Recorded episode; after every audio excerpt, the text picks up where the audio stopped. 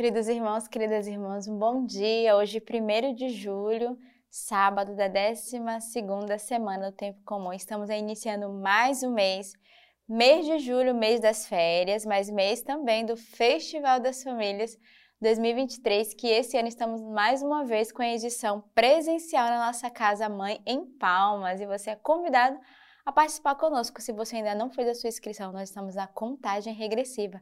Faltam três dias para começar o nosso festival e você não pode ficar de fora.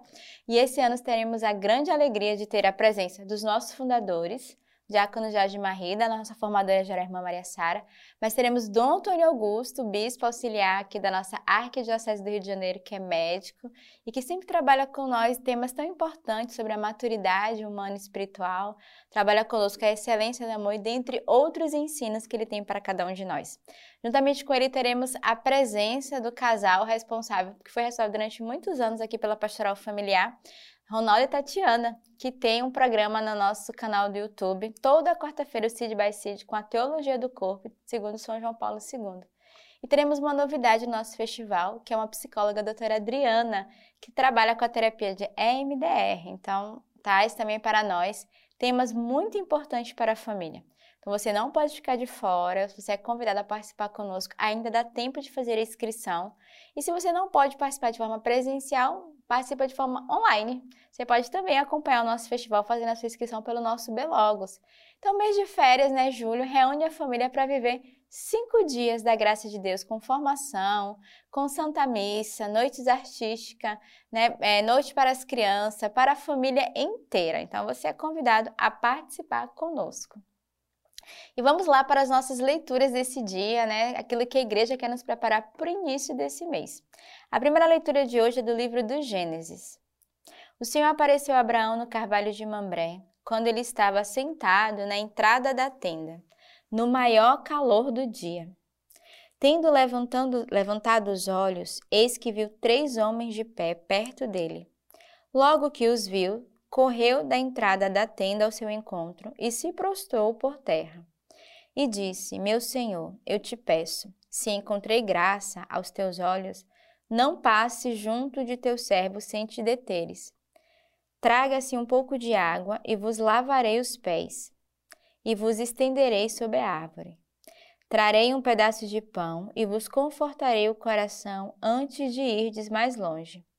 Foi para isso que passaste junto de vosso servo. Eles responderam: Faze-me, pois, como dissestes. Abraão apressou-se para a tenda junto a Sara e disse: Toma depressa três medidas de farinha de flor de farinha, amassa e faze pão cozido. Depois correu Abraão ao rebanho e tomou um vitelo, teiro e bom. Deu ao servo que se apressou em prepará-lo. Tomou também coalhada, leite e o vitelo que prepara, e colocou tudo diante deles. Permaneceu de pé junto deles, sob a árvore, e eles comeram. Eles lhe perguntaram: Onde, onde está Sara, tua mulher? Ele respondeu: Está na tenda. O hóspede disse: Voltarei a ti no próximo ano. Então tua mulher Sara terá um filho. Sara escutava na entrada da tenda atrás dele. Ora, Abraão e Sara eram velhos de idade avançada, e Sara deixara de ter o que tem as mulheres. Riu-se, pois, Sara no seu íntimo, dizendo: Agora que estou velha, e velho também está o meu senhor, terei ainda prazer? Mas o Senhor disse a Abraão: Por que se ri, Sara, dizendo: Será verdade que vou dar à luz agora que sou velha? Acaso existe algo de tão maravilhoso para o Senhor? Na mesma estação, no próximo ano, voltarei a ti e Sara terá um filho. Sara desmentiu. Eu não ri, disse ela, porque tinha medo, mas ele replicou: Sim, tu ristes. Dá até para rir nessa primeira leitura, né? Parece um conto que a gente vai lendo uma história. E de fato a gente percebe aqui é, o coração do homem que é, é medroso e que também é incrédulo, né? E aqui Abraão já tinha recebido essa promessa, a gente viu na leitura de ontem, né? Que o Senhor tinha aparecido a ele, tinha dito que ele teria um filho de Sara. Ele ri também, porque Abraão duvida, né? Já com 100 anos, que poderia ser pai. Até então, Sara não tinha conhecimento né, dessa promessa, e quando ela escuta diante deles, né, dos anjos, ela vai também se pôr em causa, né? Ela vai dizer, mas como? Eu, será que eu e meu esposo ainda teremos prazer, ainda podemos gerar um filho? E aqui eles vão dizer mais uma vez para ela, né, que de fato a promessa do Senhor vai se cumprir. E ela que vai rir, ela riu de medo, de nervoso, porque ela não acreditava que de fato a promessa poderia se cumprir. Muitas vezes nós duvidamos, né, da graça de Deus, a gente até ri de que a graça do Senhor, né, de que a bondade, de que a fidelidade de Deus de fato se cumpra. E foi exatamente essa experiência que Sara fez, né, ao escutar. Mas eles vão, vão dizer ela, na próxima estação, no próximo ano, tu darás a luz a um filho. Então aqui, de fato, eles estão anunciando a promessa, a promessa de Deus, que vai se cumprir, que foi dada a Abraão no início. Então, tudo aquilo que Deus dá no início, Deus cumpre no seu tempo. Acho que esses dias, as leituras, elas têm nos ensinado o valor do tempo e o abandono em Deus. Primeiro, nós nos abandonamos para confiar. Depois, o, o tempo tem um valor que não é nosso, mas é o tempo de Deus que se cumpre a sua promessa, que cumpre a sua graça. O salmo de hoje é o salmo que é retirado do Evangelho de São Lucas. Minha alma engrandece ao Senhor, e meu espírito exulta em Deus, meu Salvador, porque olhou para a humilhação de sua serva. Sim, doravante as gerações todas me chamarão de bem-aventurada, pois o Todo-Poderoso fez grandes coisas em meu favor. Seu nome é santo, e sua misericórdia perdura de geração em geração para aqueles que o temem cumulou de bens a famintos e despediu ricos de mão vazia. Socorreu Israel, seu servo, lembrando de sua misericórdia, conforme prometera a nossos pais, em favor de Abraão e de sua descendência para sempre. Então, o salmo de hoje é muito conhecido, é o Magnífica, né? o canto da Virgem Maria, que vai glorificar ao Senhor, também pela sua promessa, né? que é a Virgem Maria que recebe a promessa né? do anjo, a visita do anjo, que também visita a sua prima Isabel, e que vai se cumprir duas profecias, o nascimento de Jesus e o nascimento de João Batista. E a Virgem Maria, que é essa serva que canta o Magnífica, que canta o seu hino de ação de graças. Eu sempre costumo dizer, né? Todos nós somos chamados a cantar o nosso Magnífica. Então você é chamado a compor o teu hino, né? O teu salmo de louvor e de gratidão, o teu salmo de ação de graças. Assim como a Virgem Maria compôs o salmo do coração dela. E o evangelho de hoje é o evangelho de São Mateus. Ao entrar em Cafarnaum, chegou-se a ele um centurião que lhe implorava e dizia: Senhor, o meu criado está deitado em casa paralítico, sofrendo dores atrozes. Jesus lhe disse: Eu irei curá-lo. Mas o centurião respondeu-lhe: Senhor, não sou digno de receber-te sobre o meu teto. Basta que diga uma palavra e meu criado ficará são. Com efeito também, eu estou debaixo de ordens e tenho soldados sobre o meu coroando. E quando digo a um vai, ele vai, e ao outro vem, ele vem.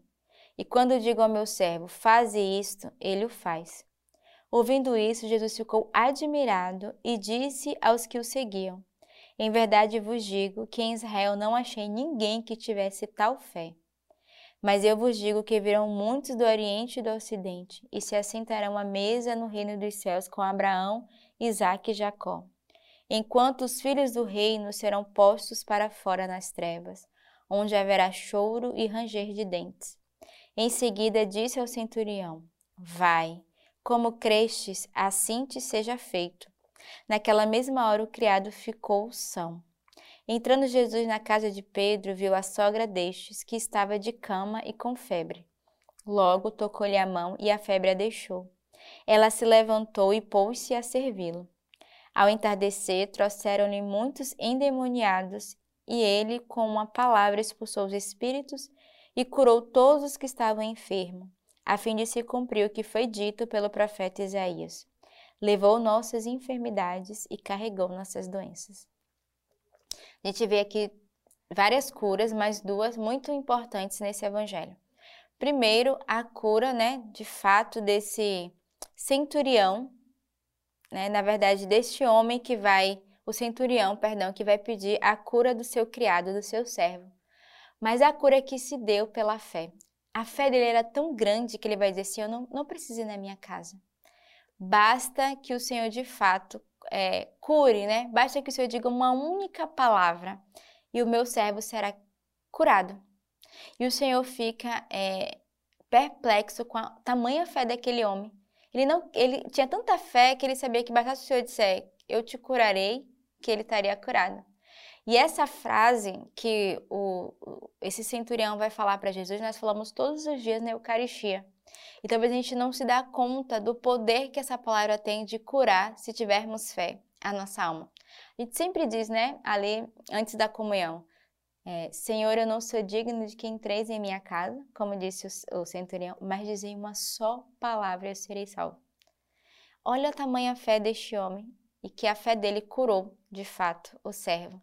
E todos os dias nós dizemos isso e duvidamos da cura e da fé, ou não acreditamos, ou não temos fé suficiente que de fato nós não só escutamos a palavra do Senhor, mas ele se faz morada no meio de nós. Nós dizemos isso minutos antes de o recebê-lo dentro da nossa casa, que é a nossa alma, que é o templo da nossa vida, onde Jesus pode habitar todos os dias. Então, peçamos essa mesma fé deste homem, que acreditou cegamente. E segundo a cura aqui é a sogra de Pedro. Primeira atitude que ela teve depois da cura foi expor-se a serviço. A cura nos faz estar de prontidão e de pé. Então, o primeiro movimento dela de gratidão não foi eu fui curada e fiquei lá sentada, glorificando a Deus, agradecendo. Não, ela se pôs a servir. Ela se pôs a serviço. Então, não foi uma cura para ela, mas foi uma cura para os outros, porque uma vez curado, ela pôde servir e ajudar os outros. Então, olha que testemunho belo da Sagra de Pedro. Então, neste dia, com esses dois testemunhos deste homem de fé e dessa mulher que rapidamente se pôs a servir, Façamos um dia de reflexão onde eu estou precisando crescer e correr na minha vida espiritual. Então, tenhamos um belo sábado, um belo dia nessa reflexão e que Deus os abençoe.